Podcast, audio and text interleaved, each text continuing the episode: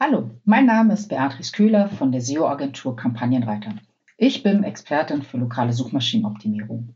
Wenn du wissen möchtest, warum KPIs in der lokalen Suchmaschinenoptimierung wichtig sind, bleib dran. OMT. Ziele sind etwas kleinteiliger. Also ich möchte zum Beispiel Leute im Ladengeschäft haben und dadurch habe ich auch andere Metriken bzw. andere Datenquellen, die ich dann auch ranziehen kann, um dann diese Ziele zu messen. Also ich denke, das Kleinteilige ist tatsächlich der große Unterschied, dass ich eben nicht den Call to Action habe, wo ich raufklicke, sondern dass ich das Ladengeschäft habe oder dass ich den Aufruf einer Speisekarte habe im gastronomischen Bereich. Also Herzlich willkommen zum OMT Online Marketing Podcast mit Mario Jung. Hallo Beatrice, schön, dass du da bist. Beatrice, wir reden heute über KPIs im Local SEO-Bereich. Warum sind diese so wichtig für SEO? Ja, eigentlich lässt sich das ganz einfach beantworten. Wenn ich keine KPIs habe, also auch keine Ziele habe, dann optimiere ich blind drauf los. Und ich finde es total wichtig, wenn wir Dinge machen, die ja auch ähm, den Kunden oder uns Geld kosten, ähm, dass sie dann auch zielgerichtet sind und am Ende des Tages ein Ergebnis dasteht, ähm, woran sich auch Erfolge tatsächlich messen lassen. Wollen wir den unwissenden Usern unter den Zuhörern mal erklären, was KPIs genau sind? ja, total gerne. Also KPI ist die Abkürzung für Key Performance Indicator. Und ähm, letztendlich ist ein KPI eine Messgröße, mit der ich den Fortschritt eines ähm, Unternehmens oder eines Unternehmensziels oder einer Organisation, eines Organisationsziels tatsächlich messen kann. Und da spielen ähm, wichtige Faktoren eine Rolle. Das ist nicht einfach nur eine nackte Zahl, die dann ähm, irgendwo rumsteht, sondern diese nackte Zahl wird im, im Kontext gesehen mit ähm, Zeitfenster zum Beispiel, ähm, wird gesehen ähm, mit dem Hintergrund, auf was für ein Unternehmensziel zahlt denn dieser Wert ein. Also das ist einfach nicht nur, nicht nur ein Messwert, sondern dieser Messwert wird in Relation gesetzt mit verschiedenen anderen Faktoren. Unsere vierte Folge, also vor knapp drei Jahren, war tatsächlich auch mal etwas über KPIs im SEO-Bereich. Allerdings haben wir uns heute gesagt, wir wollen speziell über Local SEO sprechen. Da haben wir eine, eine doch eine klare eine kleine, aber doch eine klare Abgrenzung meiner Meinung nach. Ähm, für die, die das andere Thema auch interessiert, ich werde das auf jeden Fall mal in die Show Notes packen. Der Podcast ist immer noch relativ aktuell, also den kann man sich schon noch anhören. Ich habe extra vorher noch mal reingehört. Woran bzw. wonach sollten Local SEO KPIs deiner Meinung nach ausgerichtet sein?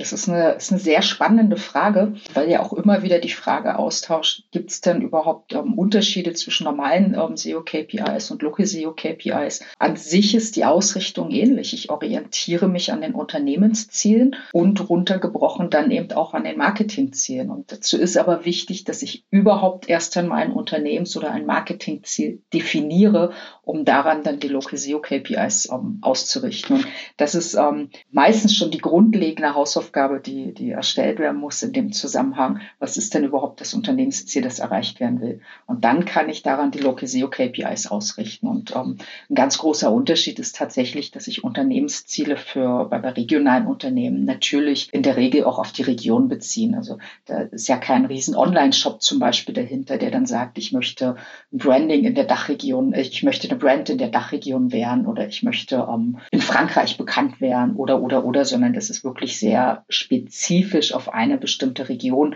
oder sogar nur auf eine Stadt oder sogar, wenn zum Beispiel so eine große Stadt wie Berlin ist, auf einen Stadtteil dann auch ausgerichtet. Also das ist in meinen Augen der große Unterschied, dass ich sehr kleinteilig eher unterwegs bin und nicht so global ähm, dann an die Sache rangehe. Vom Suchvolumen her, du hast jetzt gerade gesagt, Stadtteile in Berlin. Ich wohne jetzt hier in der Nähe von Frankfurt, die ist, ist natürlich ein bisschen kleiner als Berlin. Wobei man die Rhein-Main-Region ist ja fast genauso groß, aber da hat man wieder einzelne Städte, da würde jemand nach den jeweiligen Städten suchen. Wie relevant ist wirklich diese Stadtteilsuche? Also wie muss ich mir das vorstellen? So ein Verhältnis ähm, vielleicht zu Kleinstädten oder sucht man wirklich nach Stadtteilen? Ja, tatsächlich.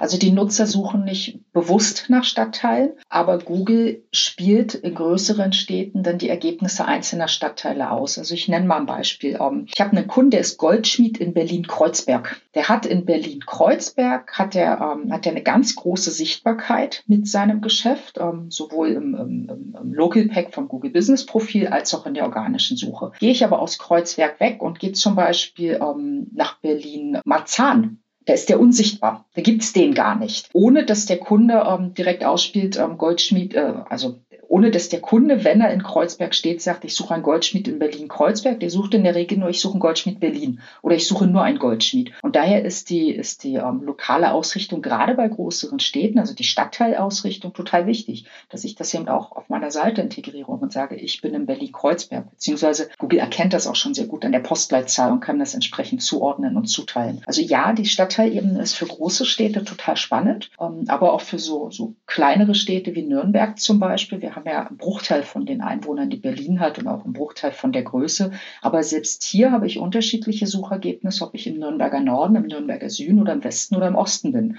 Also ähm, die Stadtteilausrichtung ist schon sehr wichtig bei Städten. Also wenn ich jetzt eine kleine Ortschaft habe, irgendwo in Hintertupfingen bin, dann sind auch noch die Orte drumherum, die dann mit reingenommen werden können in die, ähm, in die Ausrichtung und dann eben auch in die Definition der KPIs. Hast du eine ungefähre Richtgröße, ab wie viele Einwohnern sowas wirkt? Also ich wohne jetzt hier, ich wohne ja nicht direkt in Frankfurt, ich wohne in Hofheim.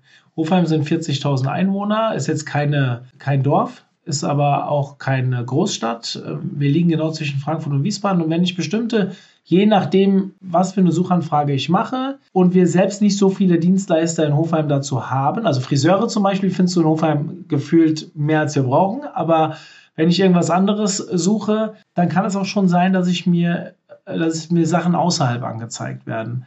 Er, bestimmte Ärzte zum Beispiel oder sowas, die dann vielleicht in Hofheim nicht vorhanden sind. Ähm, hast du ein Gefühl dafür, ab wann so eine Stadtteilsuche spannend wird? Also tatsächlich hast du schon einen, einen, ganz wichtigen Punkt gerade genannt. Das ist abhängig vom Wettbewerbsumfeld. Ähm, wenn ich in der gesamten Stadt nur ein oder zwei ähm, Dienstleister oder ähm, Unternehmen habe, die ein bestimmtes Produkt, eine bestimmte Leistung anbieten, dann ist der Stadtteil, egal wie groß der, der Ort ist, total irrelevant. Habe ich jetzt allerdings, so wie du gesagt hast, das Beispiel Friseure, wo ich alle zwei Straßenzüge einen Friseursalon habe, dann ist die Stadtteilunterteilung schon spannend. Ich kann dir gar keine genaue Größe sagen von der Stadt her, aber ich würde, also ich, es ist meiner Meinung nach sehr stark abhängig von der Fläche. Du kannst ja 40.000 Leute so an einem Punkt ballen, du kannst sie aber auch über eine große Fläche rüberpacken. Aber ich würde sagen, das fängt bei 150, 200.000 Einwohnern grob an, wo es im stark umkämpften Bereich spannend ist, wirklich auch auf die Stadtteile raufzugehen und da dann ein, ein Stück weit dann auch mit zu optimieren. Was sind denn so die spannendsten Bereiche im Local SEO, wo du so das Gefühl hast, äh, oder sagen wir mal die, die wettbewerbsstärksten? Ja, Versicherungen, Finanzdienstleistungen, mhm. weil das ähm, einfach ganz viele Leute machen, auch nebenbei Leute machen, worüber sich natürlich die Menschen ärgern, die das professioneller betreiben. Also das ist ähm, ein Bereich. Dann alternativmedizinische ähm, Berufe, ähm, Heilpraktiker, Heilpraktikerin, ähm, Osteopathie, dieser ganze Bereich, ähm, wo ich ähm, nicht zwangsläufig ein Medizinstudio brauche, sondern eben alternativmedizinisch mich weiterbilden, weiterqualifizieren konnte, was jetzt für mich nicht heißt, dass ich das nicht als gute Ausbildung anerkenne. Ne? Das will ich jetzt kurz zwischenschießen. Aber gerade da haben wir einen relativ hohen Wettbewerb im, im alternativmedizinischen Bereich. Und Friseure, ja, das Beispiel, was du gerade genannt hast, so Dienstleistungen, ähm, die auch in, in, großen Mengen tatsächlich angeboten werden, da ist es auch spannend, da dann diese Unterteilung auch zu machen. Also es gibt so ein paar Branchen, da ist es auch, auch wichtig.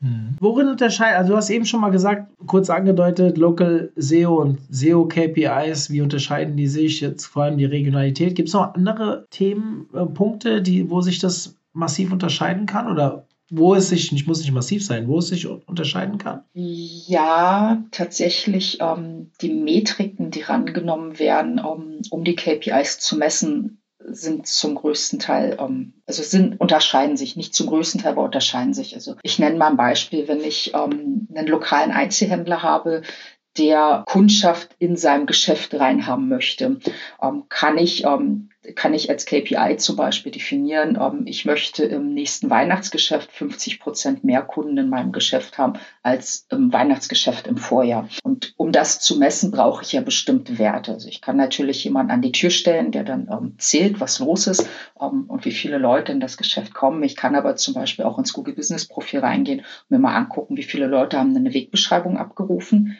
im Vorjahr. Dazu muss ich halt die Daten gesammelt haben und jetzt in diesem Jahr und kann daraus ja dann auch nochmal Dinge ableiten. Also die Ziele sind etwas kleinteiliger. Also ich möchte zum Beispiel Leute im Ladengeschäft haben und dadurch habe ich auch andere Metriken beziehungsweise andere Datenquellen, die ich dann auch ranziehen kann, um dann diese Ziele zu messen. Also ich denke, das Kleinteilige ist tatsächlich der große Unterschied, dass ich eben nicht den Call to Action habe, wo ich raufklicke, sondern dass ich das Ladengeschäft habe oder dass ich den Aufruf einer Speisekarte habe im gastronomischen Bereich. Also es ist einfach kleinteiliger. Ich glaube, so lässt es sich am besten ähm, zusammenfassen. Mit welcher Methode lassen sich Local SEO KPIs formulieren bzw. auch messen?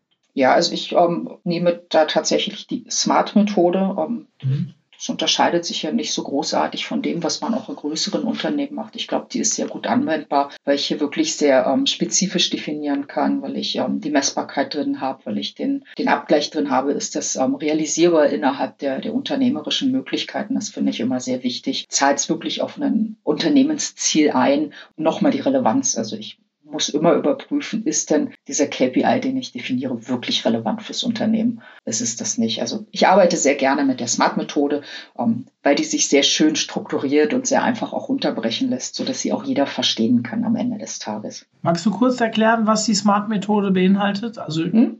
Ich weiß das jetzt, aber ich denke mal, ein paar Hörer vielleicht nicht. Wir hören das vielleicht zum ersten Mal. Sehr gerne. Also ähm, das S von Smart steht für Specific, spezifisch. Das heißt, ähm, ich definiere unter dem, unter dem S, was genau soll erreicht werden. Also ich mache nicht irgendeine Larifari, sondern sage wirklich sehr konkret, was soll erreicht werden. Dann habe ich ähm, das M auch Smart, das ähm, steht für, für messbar, für measurable.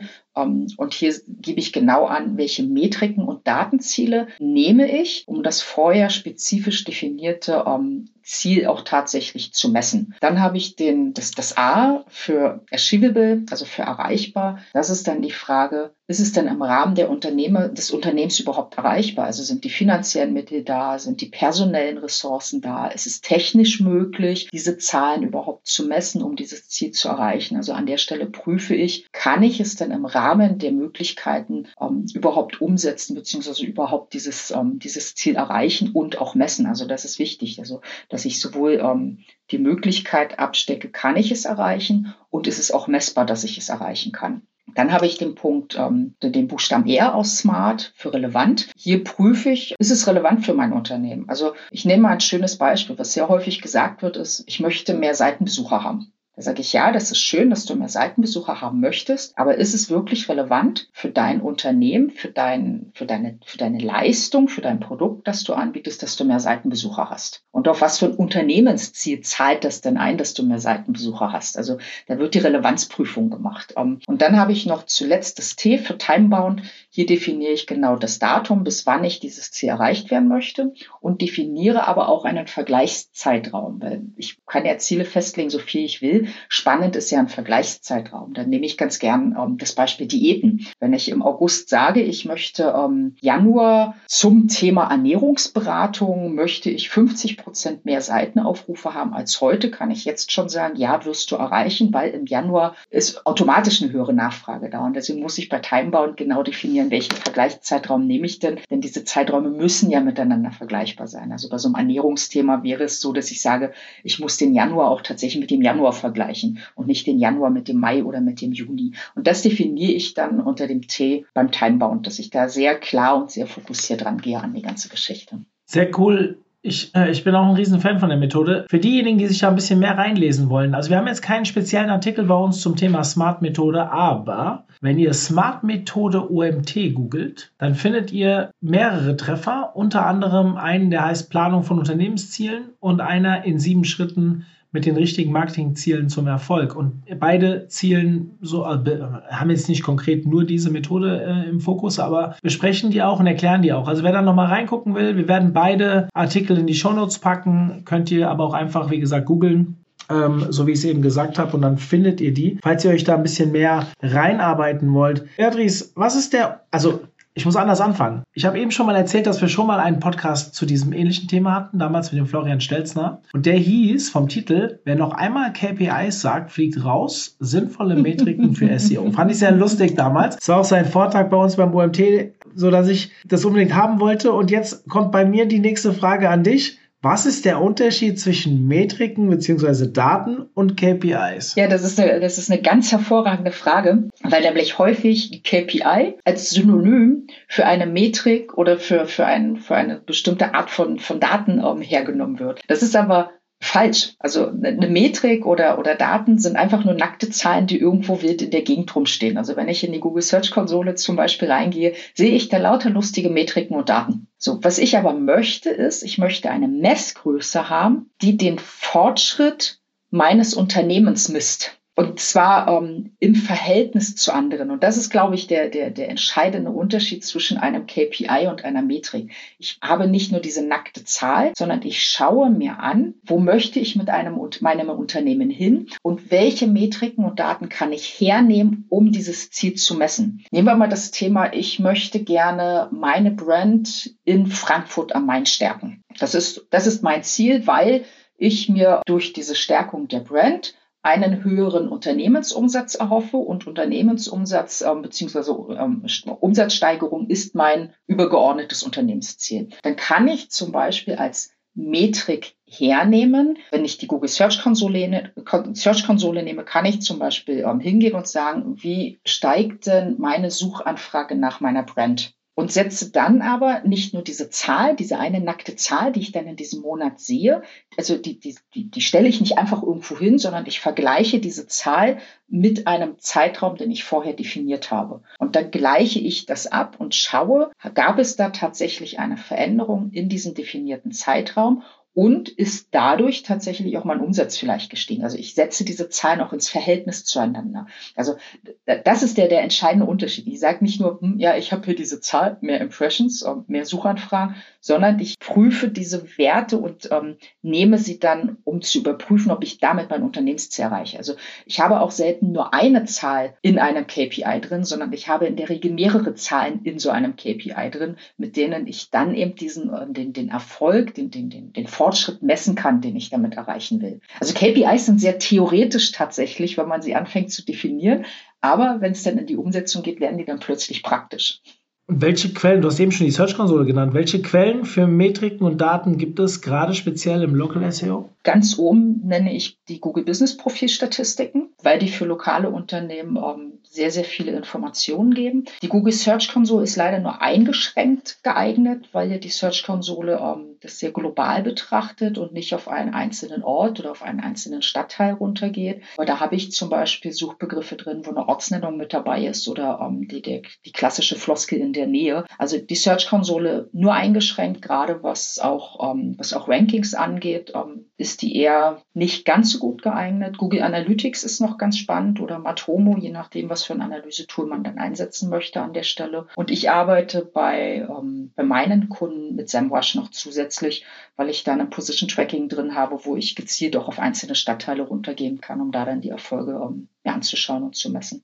Gibt es KPIs, die für manche Lokalunternehmen wichtiger sind als andere? Ja, total. Also ich habe es eben ja schon gesagt, ähm, Wegbeschreibungsaufrufe sind einfach für, für, für Unternehmen, die ein Ladengeschäft haben, sehr spannend in meinen Augen, weil ich ähm, aus diesen Wegbeschreibungsaufrufen auch noch viele andere Maßnahmen ableiten kann. Wenn ich zum Beispiel in, bleiben wir mal bei dieser Riesenstadt Berlin, wenn ich in Berlin Mitte ähm, ein, ein, ein Spielzeuggeschäft zum Beispiel habe und ich anhand der Wegbeschreibung Aufrufe sehen kann, von wo, aus welchen ähm, Bezirken, Stadtteilen kommen denn die Leute in der Theorie zu mir, also rufen die Wegbeschreibung auf, kann ich daraus ja auch noch andere Maßnahmen ableiten, die vielleicht nicht nur was mit SEO zu tun haben, sondern die dann ähm, vielleicht auch in den Ads-Bereich reingehen in die Printwerbung reingehen, in die Pla Plakate, in die Flyerwerbung. Also da, da kann ich viel nochmal ähm, dann entsprechend ableiten. Also Wegbeschreibung passt nicht für alle Branchen, sondern für Branchen, die ein Ladengeschäft haben. Dann speziell für die Gastronomie haben wir Kennzahlen, ähm, Speisekarten, Essensbestellungen aufgerufen bzw. abgegeben. Interessiert natürlich auch nur den Gastrobereich. Dann kann ich Anrufe messen. Das kann spannend sein, zum Beispiel, wenn ich einen Kundendienst anbiete. Wenn ich keinen Kundendienst anbiete, interessiert mich vielleicht die Anzahl der Anrufe nicht. Ähm, und so habe ich unterschiedliche Zahlen, die für mich dann spannender sind als für andere Branchen. Ich möchte jetzt mal, also ich habe vor, ich weiß gar nicht, ob ich wirklich bis auf zwei Local-Themen, Webseiten schon mal betreut habe. Also ich betreue einen Friseur, allerdings nur, ich werde von dem nicht bezahlt, weil das ist ein Freund von mir. Und dann hatte ich vor vielen, vielen Jahren mal eine, wie nennt man das denn? So eine Kosmetikerin war das. Die Kosmetikerin, die hat auch ein bisschen so ganz leichte Schönheitsoperationen gemacht, aber und da haben wir damals vor allem Anrufe getrackt. Geht das noch heutzutage? Also ich bin total raus, was Local Ja, das angeht. geht. Also du kannst die Anrufe ähm, Also du, du bekommst im Google Business Profil, bekommst du in der Statistik, bekommst du Anrufe angezeigt. Das ist ein Thema. Also du kannst gezielt Anrufe tracken. Du kannst aber auch die Anrufe natürlich über die Telefonanlage tracken und auch über Google Analytics, wenn du über den Tag Manager ähm, einen, einen entsprechenden Event gesetzt hast. Also du kannst ganz gezielt Anrufe tracken, ähm, was ich auch total sinnvoll finde. Ja, hochgradig. Also ich finde ja, also damit, ich bin ja ein Riesenfan von Call-Tracking, ja, also grundsätzlich. Und Google bietet da ja, soweit ich weiß, die erste Lösung an, jetzt schon ein bisschen länger. Und ähm, wir arbeiten da mit Matelso immer zusammen in der Agentur als, glaube ich, größter deutscher Anbieter in dem Bereich. Die finde ich sehr smart, die Jungs. Und wir arbeiten auch beim OMT eng mit denen zusammen. Da nutzen wir sie nicht, aber für unsere Kunden beim, in der Agentur. Und das finde ich sehr, sehr spannend. Also du, du hast an dieser Stelle, muss man tatsächlich zwischen unterschiedlichen ähm, Datenquellen dann unterscheiden. Wir haben einmal natürlich das Google Business Profil, wo ich dann in den Statistiken das sehen kann. Und dann eben ähm, noch die eigene Webseite. Und ähm, entweder lege ich ähm, eine spezielle Telefon Telefonnummer für solche Dinge an, was aus Local SEO-Sicht aber eher ungünstig ist, wenn ich mit unterschiedlichen Telefonnummern arbeite. Oder ich nutze halt die, die, die Google Business Profil-Statistiken oder beispielsweise Google Analytics ähm, zum Event-Tracking oder eben die Telefonanlage, um dann ähm, nochmal darüber dann zu, zu messen. Aber ja, das geht. Also ich bin auch ein Riesenfan davon. Wird nur bei vielen lokalen Unternehmen, gerade wenn das so, so, einzelne kleinere Unternehmen sind, nicht umgesetzt, weil wird halt nicht umgesetzt. Halt Aufwand, ja? Genau, ist halt ein Aufwand, ja. ja. Wenn ich jetzt ähm, also jetzt, ich gehe mal kurz ein bisschen von den KPIs weg, wenn ich jetzt schon mal einen Local SEO-Experten hier äh, am Rohr habe. Was ist denn wichtiger, sich auf das Local-Profil, Local Pack oder wie man es auch immer nennt, ähm, zu konzentrieren und das zu optimieren oder eher den Treffer, den organischen Treffer? Das ist branchenabhängig. Oder also äh, das ist okay. wirklich branchenabhängig. Es gibt ähm, Branchen, wo ich ähm, manchmal sehr ketzerisch ähm, aus SEO-Sicht so, so, weit gehe und sage, die brauchen gar keine eigene Webseite. Ähm, reicht, wenn die ihr Google Business Profil haben. Dazu zählen ganz klassisch zum Beispiel Friseurstudios, ähm, Kosmetikstudios, ähm, Nagelstudios, weil die Leute sich so, die kommen ohnehin nicht bis zur organischen Suche. da wird auf dem Smartphone gesucht und dann wird in das Local Pack oder bei Google Maps wird reingeklickt und dann bin ich in dem Google Business Profil. Und wenn dann noch mal jemand auf die Webseite geht, dann ist das wirklich schon viel. Also für, für solche dienstleistenden Branchen, die ohnehin ähm, nahezu ausschließlich über Smartphone gesucht werden, da ist das Google Business Profil am wichtigsten. Und wenn ich jetzt aber eine ähm, Branche zum Beispiel habe, wo es auch viel um Vertrauensaufbau geht, also ähm, Ärzte, Ärztinnen, ähm, Menschen, die Rechtsberatung anbieten. Also da, wo es, ähm, wo es auch viel um Vertrauen geht, da ist das Google Business Profil und die Webseite wichtig. Ähm, da sollte ich wirklich zusehen, dass ich mit beidem oben ähm, stehe und dass ich dann auf der Webseite es dann ähm, nicht nur aus SEO-Sicht schaffe, sichtbar zu sein, sondern wirklich in den Vertrauensaufbau direkt reingehen kann. Weil in den Bereichen wird auch, auf, auch nochmal in der Regel auf die Webseite raufgeklickt, auch aus dem Google Business Profil heraus. Das kann man sehr schön an den Statistiken sehen, wenn man sich die unterschiedlichen unterschiedlichen Branchen anschaut. So in einigen Branchen sind fast gar keine Website-Klicks und in anderen Branchen ähm, sind jede Menge Klicks dann drauf auf die, auf die Webseite.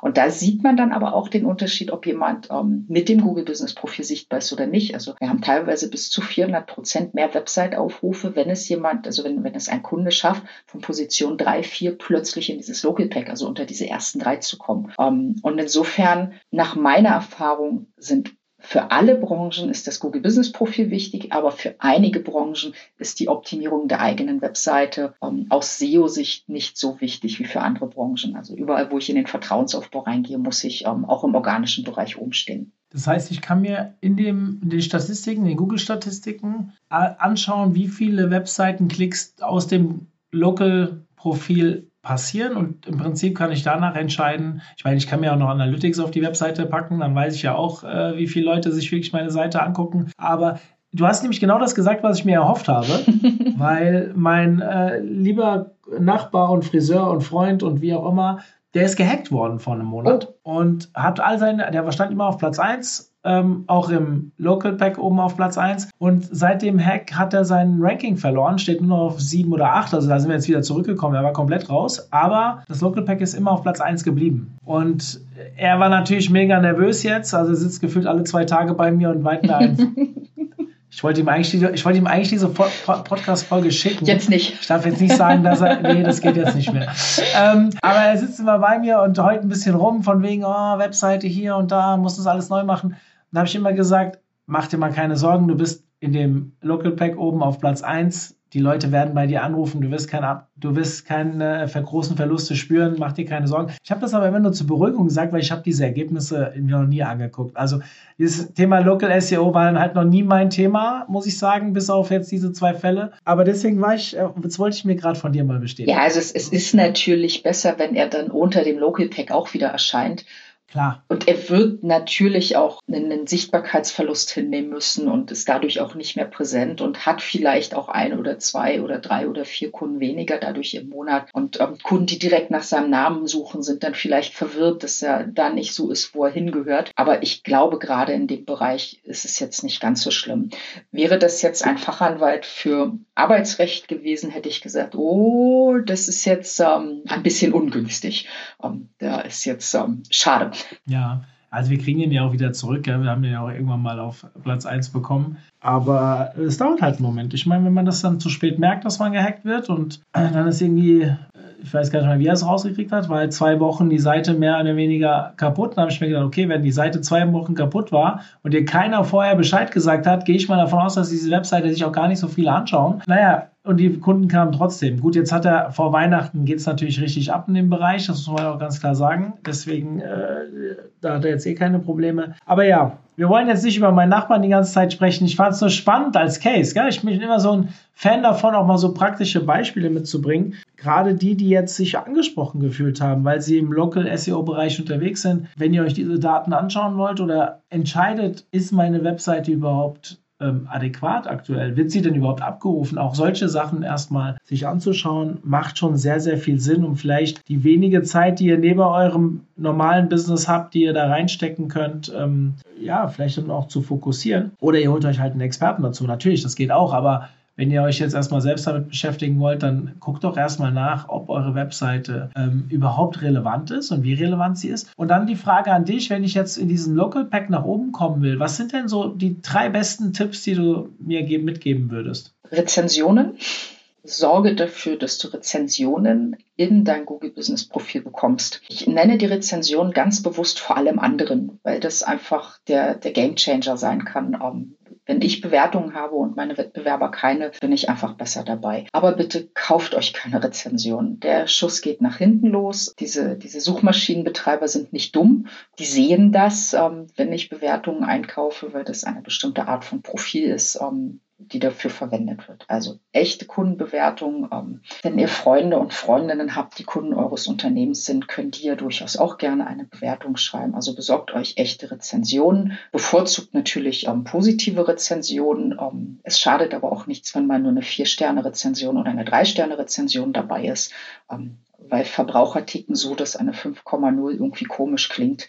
Ähm, aber eine 4,9 weckt irgendwie mehr Vertrauen. Also Bewertung, kümmert euch um eure Bewertung. Ähm, könnt ihr auf unterschiedlichen Wege einholen. In persönlichen Gesprächen einfach mal ansprechen. Wenn ihr ein Ladengeschäft habt, irgendwo QR-Codes platzieren, ähm, im Eingangsbereich, im Kassenbereich, auf Kassenbons, auf Speisekarten. Aktiv, wenn ihr nicht alleine arbeitet, sondern Mitarbeitende habt, die Mitarbeitenden immer wieder darauf hinweisen, bitte bittet eure, bittet unsere Kunden um Bewertungen. Also nutzt wirklich alle möglichen Chancen aus, aktiv aktiv danach zu fragen, ähm, warum aktiv wir Menschen tendieren dazu, ähm, nur zu meckern, wenn irgendwas nicht gefällt, wenn uns irgendwas nicht gefällt, aber selten Lob auszusprechen. Und wenn ich meine Kunden aktiv darum bitte, Lob auszusprechen, dann tun sie das in der Regel auch. Also Bewertungen. Das zweite ist, achtet darauf, dass eure Daten korrekt sind. Also Unternehmensname ist ja korrekt, Straße, Postleitzahl, Telefonnummer. Achtet darauf, dass die Daten korrekt sind, die ihr im Google Business Profil hinterlegt und dass diese Daten exakt so, wie sie sind, auch woanders online so zur Verfügung stehen. Also schreibt nicht mal Straße aus und kürzt es ab, sondern einigt euch auf eine Schreibweise, orientiert euch da am besten an Google Maps. Ja, Google Maps hat recht. Punkt. Wenn Google Maps Straße mit SZ schreibt, wird diese Straße mit SZ geschrieben und nicht, wie es auf dem Straßenschild vielleicht steht. Also orientiert euch da wirklich an Google Maps. Google hat in diesem Fall recht, weil darauf optimieren wir. Und legt, hinterlegt halt diese Daten so wie sie sind, im Google Business Profil, auf der Webseite, wenn ihr Social Media Profile habt, wo das drin steht, in den Social Media Profilen, wenn ihr andere Listings und Branchenbuchverzeichnisse bedient, auch da. Also achtet darauf, dass diese Daten übereinstimmen. Dazu gehören für mich im Übrigen auch Öffnungszeiten. Achtet darauf, dass die Öffnungszeiten korrekt sind. Also es gibt nichts frustrierender, als wenn ein Kunde zu euch kommt, weil, weil da steht, dass offen ist und dann hat der Laden nicht offen. Zum einen, wenn der Kunde dann ein Local Guide ist bei Google, wird er bei Google melden, hier Geschäft ist geschlossen und wird in euren Daten herumvorwerken und wird dann das Geschäft als geschlossen markieren. Und zum anderen sendet das ein negatives Signal,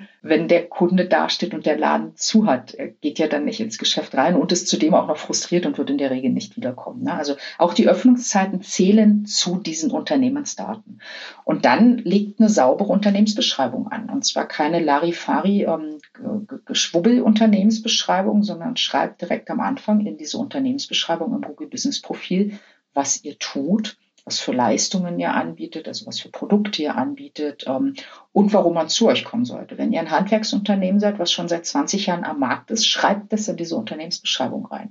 Sagt, wir machen Maler- und Tapezierarbeiten in Köln, Berlin, hinter Tupfing, wo auch immer ihr sitzt und das schon seit 20 Jahren oder seit fünf Jahren. Auf uns können Sie sich verlassen. Also schreibt das in die Unternehmensbeschreibung. Also bringt wichtige Begriffe in die Unternehmensbeschreibung rein. Das sind, also das sind so die drei Dinge. Da ist noch jede Menge, was man tun kann, aber das sind so die drei wichtigsten Sachen. Das ist mit den Rezensionen, finde ich spannend. Ich habe einen, wir haben einen ganz tollen Artikel dazu, den packen wir auch mal in die Show Notes, wenn ihr ein paar Tipps braucht, wie man gut Rezensionen einsammelt. Weil wir haben auch gelernt, negative macht man aus intrinsischer Motivation, weil man irgendwo äh, genervt ist, aber positive machen dann doch die weniger, es sei denn, es gibt eine Überperformance. Und dann hat man natürlich diese 5,0er die ganze Zeit. Und ich finde das auch immer erschreckend. Ich habe das jetzt schon mehrfach gehört von Leuten, die sich viel mit Rezensionen beschäftigen. Das gibt wohl sogar Studien dazu, dass 5,0 schlechter ist als 4,9. Ja.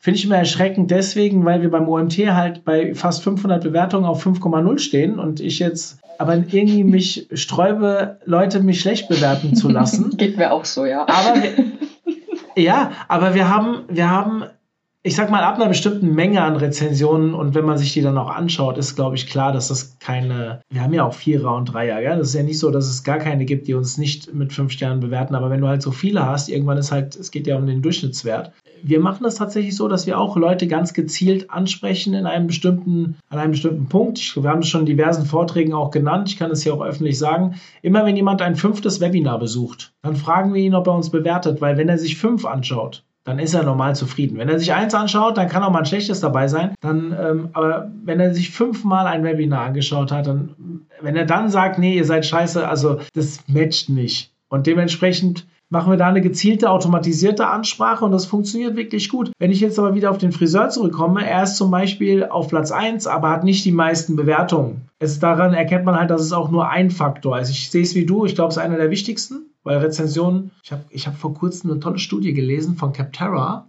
also ein großes Toolbewertung, eine große Toolbewertungsplattform, die gesagt hat, dass nachweislich in, ich meine, 85 oder 65 Prozent aller Fälle, aller Einkäufe mittlerweile Rezensionen hinzugezogen werden. Ich weiß nicht, wie sie das gemessen haben, ich habe die Studie nur so überflogen, aber daran erkennt man ja, wie wichtig es ist in einer Kaufentscheidung und dementsprechend äh, halte ich es auch für am wichtigsten. Aber es ist halt auch nicht das Einzige, weil sonst würde jetzt mein Kollege nicht vor dem anderen stehen, der 22 Bewertungen mehr hat. Ja, also tatsächlich hat Nähe zum Standort noch eine ganze Menge damit zu tun. Also wie nah bin ich zum Standort? Je näher ich dran bin, umso höher ist die Wahrscheinlichkeit auch, dass ich ausgespielt werde für den Nutzer. Dann kommen eben noch die Rezensionen dazu. Dann kommt noch dazu, ist, ist dieser Standort für mich relevant? Also ähm, wenn jetzt dein, dein Bekannter ein Herrenfriseur wäre und ich suche aber nach einem Friseur und Google weiß anhand meines Suchverhaltens, dass ich eine Frau bin und kein Mann, ähm, dann werde ich unter Umständen den Herrenfriseur gar nicht erst ausgespielt bekommen. Weil aufgrund meines Nutzerverhaltens klar ist, ja, nee, ähm, das scheint eine Frau zu sein, deswegen spielen wir diesen Herrenfriseur nicht aus. Also es sind natürlich noch viele andere Faktoren, ähm, wobei halt die Rezensionen ähm, auch aus Nutzersicht ja total wichtig sind. Also ähm, weil, so wie du ja eben schon gesagt hast, viele Kaufentscheidungen darauf getroffen werden. Ich führe an der Stelle immer ganz gerne so mein eigenes Leben an. Ich bin sehr viel umgezogen und ich habe es früher mal gehasst, wenn ich Leute fragen musste, wo ich hingehen kann.